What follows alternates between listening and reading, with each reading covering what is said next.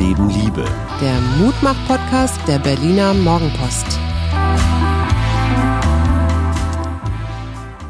Hallo und herzlich willkommen. Hier sind wieder wir, pünktlich mit unserem Mittwoch-Podcast. Mein Name ist Suse Schumacher und mir gegenüber sitzt der angestrengt und schwer gearbeitet oder arbeitende Ne, jetzt nicht mehr, jetzt wird's angenehm, aber ich habe tatsächlich in den vergangenen beiden Tagen, also Montag und Dienstag, einen Kongress moderiert. Das habe ich ja in früheren Zeiten häufiger mal gemacht und diesmal war es ja mit Hygienekonzept. Das heißt, statt weit über 1000 Leuten waren da irgendwie nur knapp 400. Haben die sich eigentlich im, im Saal verloren oder wie? Die haben sich sehr wohl im Saal verloren, weil die natürlich alle zwei Stühle zwischen sich frei hatten, beziehungsweise die, die standen gar nicht da und dann versuchen die Saalbauer das natürlich irgendwie so hinzustellen, dass es nicht ganz so leer aussieht. Ja. Aber es fühlt sich einfach komisch an. Und ja, es waren bis zu 700 Leute digital zugeschaltet. Es war ein klassisches Hybridformat. Ja. Aber die siehst du ja nicht. Also du kriegst da ja kein Feedback. Und ich glaube, das ist so für die Technik, Hallo, Konferenz, Tool, Entwickler, das ist echt nochmal eine Herausforderung. Irgendwie diese digital zugeschalteten Menschen, wie auch immer, denen Stimme, ein Gesicht, irgendwie so eine, so eine Präsenz zu geben. Ja. Ich habe einen Heidenrespekt davor, dass die Quadriga, für die ich ja schon ganz lange arbeite, dass die das trotz Kurzarbeit, trotz garantiert keinem ökonomischen Erfolg, dass die es trotzdem hingekriegt haben.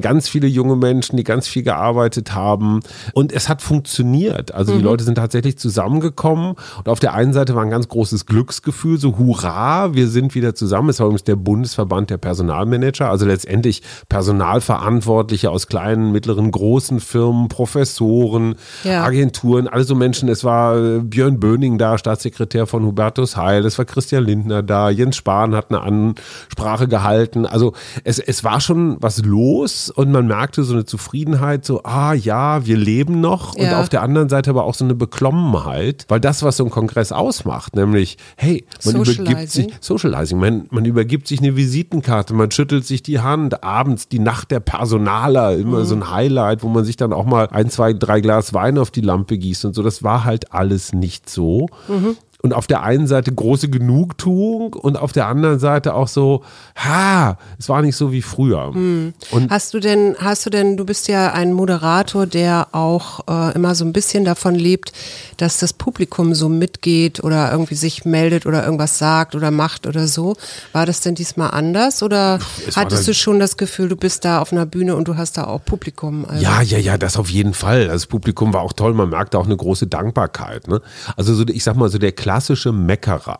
Es Ja. gibt ja so diesen Typus so, jetzt habe ich aber so viel bezahlt oder von meinen Steuergeldern oder jetzt habe ich aber ein Anrecht drauf. Ne? Ja. Also so der, der Einklagende, den gab es überhaupt nicht. Also Mhm. es gab ganz viele Menschen, die immer wieder so aufgemuntert haben, gesagt haben, super und läuft. Und also es war ein guter Spirit, auf Ja, jeden super. Mhm. Fall.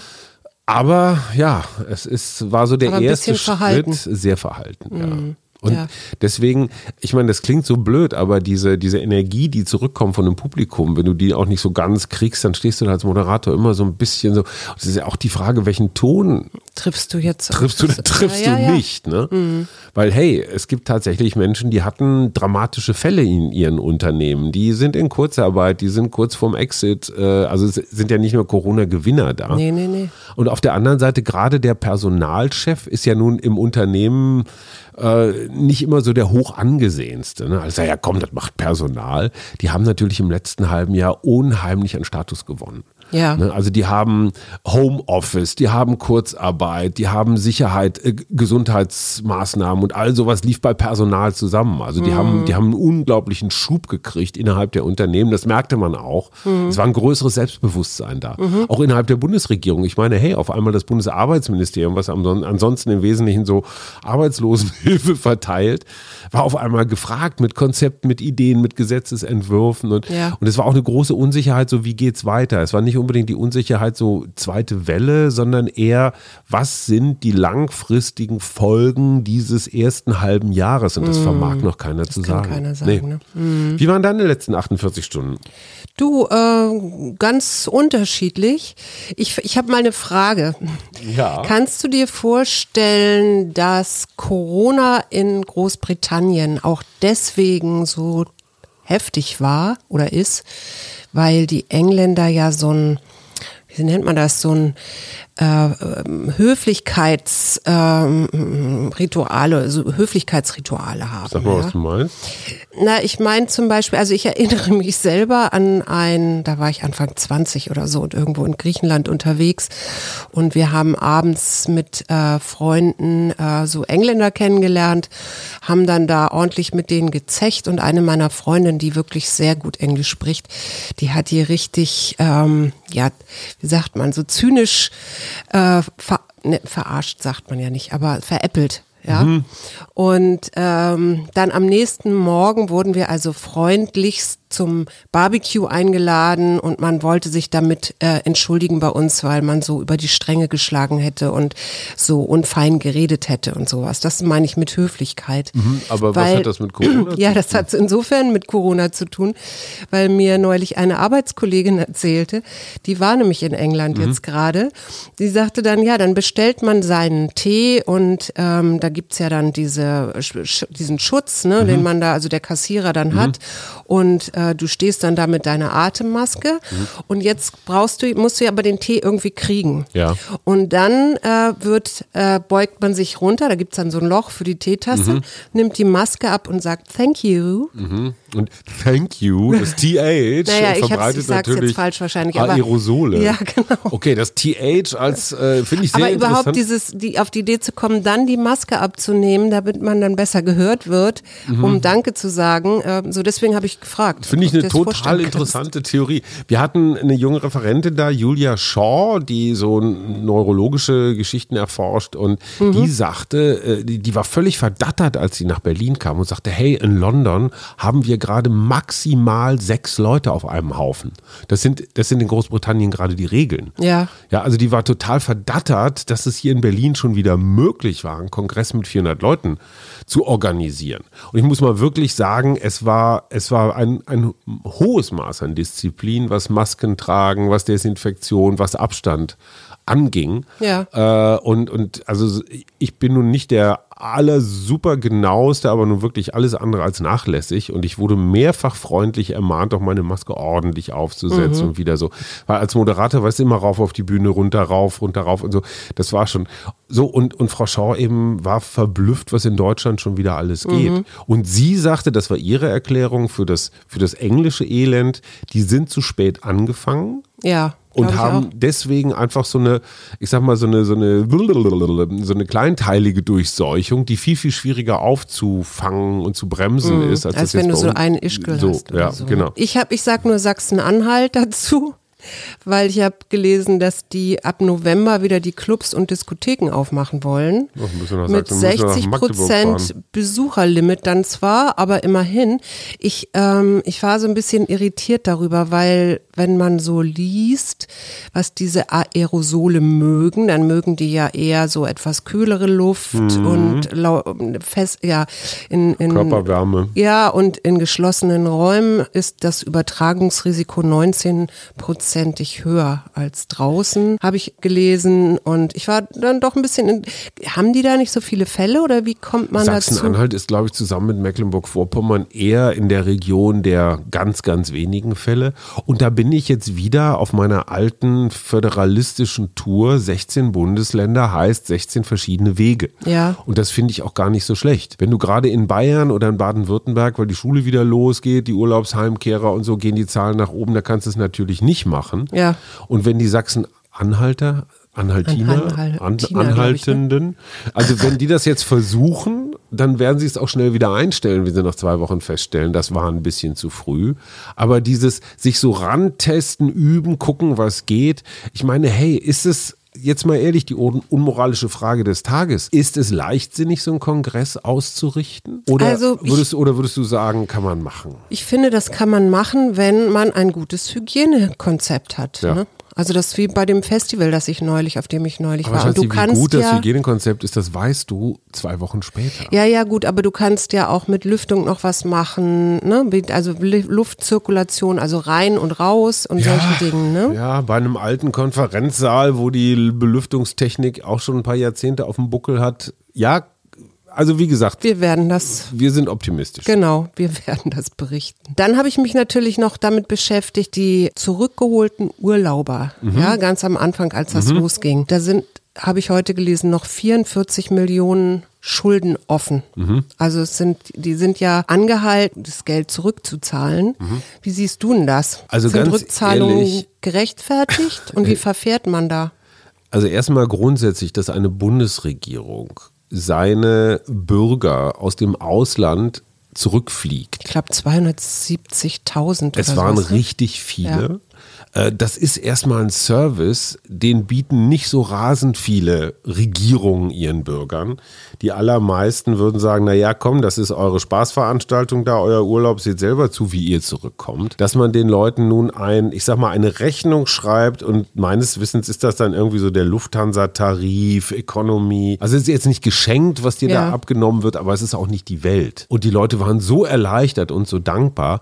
Ich glaube, rein psychologisch, das ist eigentlich dein Feld, aber in dem Moment, wo du die Rechnung sofort kassierst, also wenn du, wenn direkt am Ausgang vom Flugzeug stehst du mit so einer Kreditkartenmaschine und sagst so Leute, hier direkt löhnen, dann sind die Leute noch so dankbar und sehen die hunderte oder meinetwegen auch die tausend Euro nicht, die da der Rücktransport gekostet hat. Wenn du jetzt Monate später kommst, ja, Ja. dann hat sich dieses euphorische Gefühl, juhu, wir sind wieder zu Hause, natürlich längst verflüchtigt. Es ist sehr, sehr viel schwieriger, das Geld einzutragen. Ja, ja, ja, ja, aber das ähm, müsste man dann nicht auch die Corona-Tests äh, zahlen lassen? Also Naja, das ist ein, ein Test kostet ein paar Euro, ein Flug Ja. kostet ein paar hundert Euro. Das ist ein Unterschied. Ja, natürlich ist Und das wenn ein jemand, der positiv ist, ins Land kommt, dann äh, leidet die Gesamtbevölkerung darunter. Ja. Insofern ist ein Test, das ist ein bisschen wie mit der Maske, nicht nur der Schutz des Einzelnen, sondern der Schutz der Gemeinschaft. Ja. Auch eine Maske ist Schutz der Gemeinschaft. Und insofern glaube ich da eher, also das finde ich, kann man einer Gemeinschaft zumuten, diese Tests für andere zu bezahlen. wir haben ja heute den Buchstaben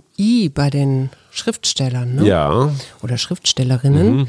Ich habe auch, ich lese wieder was vor. Oh. Und zwar ist es eine Schriftstellerin, Mhm, klar. die beschreibt, wie die Begleitumstände ihres Romans waren. Heute ist der 8. Januar 1992. An einem Tag wie heute vor elf Jahren fing ich in Caracas einen Brief an, um mich von meinem Großvater zu verabschieden, der im Sterben lag, mit einem Jahrhundertkampf auf dem Buckel.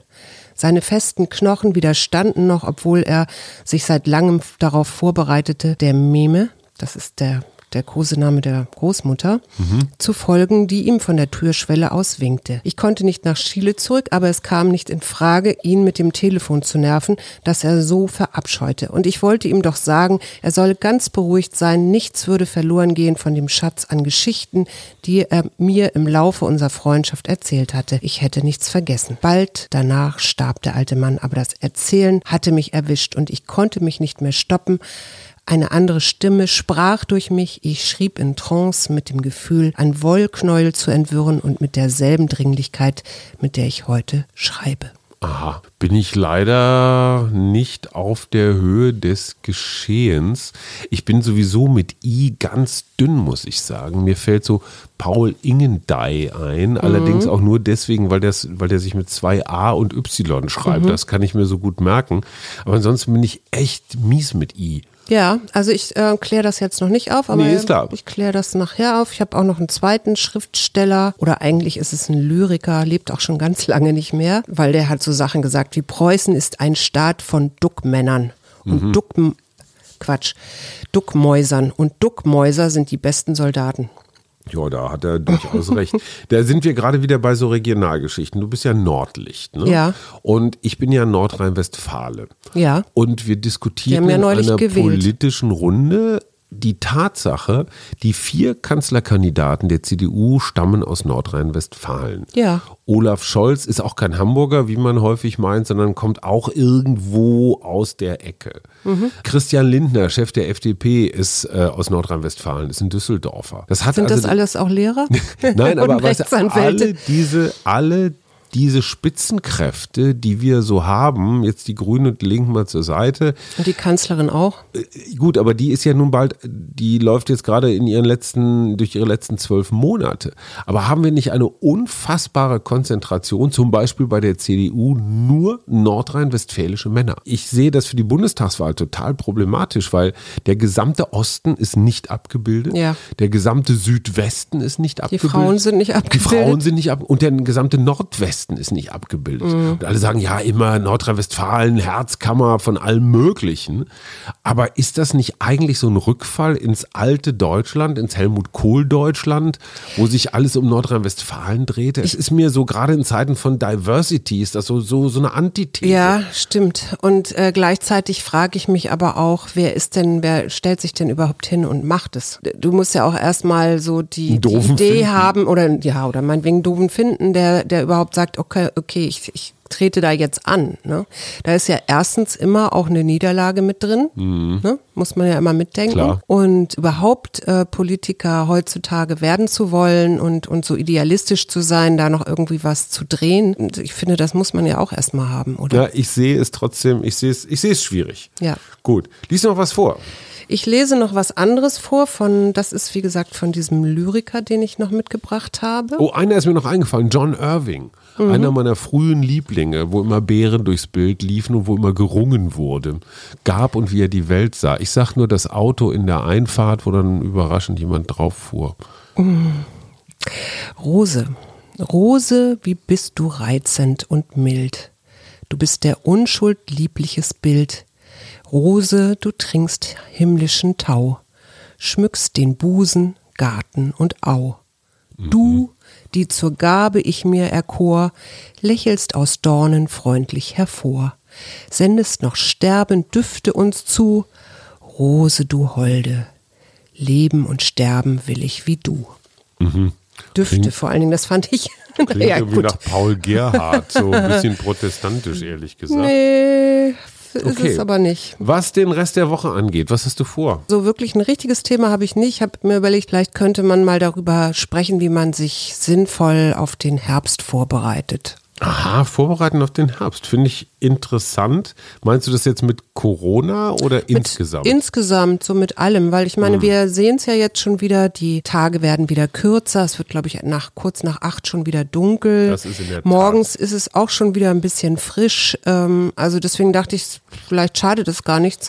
So ein paar Sachen weiß man ja, wie Vitamine und Bewegen und so, aber vielleicht findet sich ja noch irgendwas. Das ist ja vielleicht auch ein guter Ausblick jetzt auf das, was da vielleicht ähm, noch kommt kommt als nächstes. Ich habe mir nur gedacht, was wäre das toll, wenn wir einen warmen, langen Herbst hätten, dass man alles das, was wir jetzt draußen machen, noch so lange wie möglich draußen machen kann. Genau. Weil ein früher, nasser, kalter Herbst würde ja bedeuten, uah, das Virus rückt uns wieder auf den Pelz. Und ich glaube, wir werden häufiger mit dicken Jacken draußen sein als in den anderen Jahren. Hm, Lässt du dich draußen- eigentlich gegen Grippe impfen? ich habe das die letzten Jahre immer nicht gemacht, weil ich dachte, so der Körper muss, muss selber sich verteidigen lernen. Aber ich denke, zumal eine Grippeschutzimpfung ja auch eine offenbar irgendwie so einen Gesamtimmunschutz gibt. Ich werde das schon machen dieses Jahr. Ja. Dazu muss ich sagen, Rest der Woche, Donnerstag, Freitag, der nächste Kongress. Das hier waren die Personalmanager. Als nächstes kommen die Kommunikatoren, also die, die Unternehmenssprecher, Pressesprecher.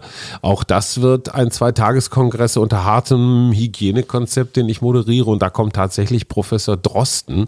Vielleicht kann ich irgendwie ein Selfie machen. Ich bin da ja schon ein bisschen leicht Ja, da bin ich sehr gespannt. Vielleicht finden wir noch irgendeine Frage oder die Hörer haben noch irgendeine Frage, die du ihm stellen kannst. Ja, darauf wartet Auf, er. auf jeden Fall ja vielleicht mal was anderes außer Corona. Auf jeden Fall ähm, habe ich mich noch gefreut, dass München eine Straße nach Faruk Bulsara benennen will. Wer ist das? Another one bites the dust. Hä? Freddie Mercury? Ja. Nein, Ja. ausgerechnet in München. Ja, weil er da vier Alben produziert hat und er hat ja sehr gerne in München gelebt. Er hatte ja sogar eine Wohnung da. Ich auch. Und jetzt hat man vorgeschlagen, dass im Glockenbachviertel eine Straße nach ihm benannt wird. Fand ich ganz toll. Und ich habe dich natürlich ein bisschen gelingt, weil ich nicht Freddie Mercury zuerst gesagt So, habe. jetzt löse mal deine Autorin auf, bitte. Ja, meine Autorin, also das Buch, das sie geschrieben hat, und das sagt dir dann bestimmt was, das ist das Geisterhaus. Ach, ähm, ach, das Geisterhaus. Und zwar, Isabel Allende. Ah, ja, ja, natürlich. Und ich habe die na nämlich natürlich nur, weil ich meine, sie hat einen Nach Vornamen mit I Mhm. äh, und weil wir sie bei A vergessen haben bei diesen ganzen ähm, also würde Herren. Ingo jetzt auch gelten. Ingo würde vielleicht auch gelten. Und das wunderbare Gedicht über die Rose, das ist von Johann Jakob Ihle. Ah, du hast zwei Autoren. Ich dachte, Ja, ich die. heute ah, zwei. okay. Gut, schöne Auflösung. Ich habe gerade ein Kärtchen gezogen. Humor. Humor. Hm, Finde ich gut. Hatten Humor- wir, glaube ich, so noch nicht von unseren Engelskarten. Das weiß ich nicht, aber ich finde, nur sagen- Humor ist einfach eine gute Möglichkeit, so Absolut. durch diese Zeit zu kommen. Und weißt du, was ich auch mache? Ich, also ganz häufig, dass ich die Leute, egal was ich ob ich was bestelle oder mich jemand ärgert oder so, ich lache den immer freundlich an und sage Dank und so, und dann merke ich, dass die Leute oder sagt der Kassiererin Danke oder so, merke ich immer, dass die Leute sich dann, also wie das sich dann das Lachen du verwechselst allerdings Freundlichkeit mit Humor. Das Schatz. stimmt. Ich möchte vor allen Dingen nicht, dass du jetzt deinen Lieblingswitz erzählst. Nee, das tue tu Kann man draußen in der Welt ruhig mal verbreiten, dass Lieblingswitze echte Partnerschaftstests sind, insbesondere deiner. Ja, und vor allen Dingen, wenn man den schon so kann. Mhm. oft gehört hat. Naja, Frauen finden den lustig. Na gut. Also Humor. Vergiss den Stress und lass dem Humor freien Lauf, damit deine Sicht leichter und weiter wird. Weiter, siehst du? Und du dich über das Drama deines Lebens erheben kannst. Das Drama Was ist des denn das Lebens. Dre- dein Drama? Ach Schatz, darüber reden wir nächstes Mal. Ich wünsche eine wunderbare Restwoche. Bis bald. Tschüss. Wir gegen Corona. Arbeit, Familie, Liebe. Ein Mutmach-Podcast der Berliner Morgenpost.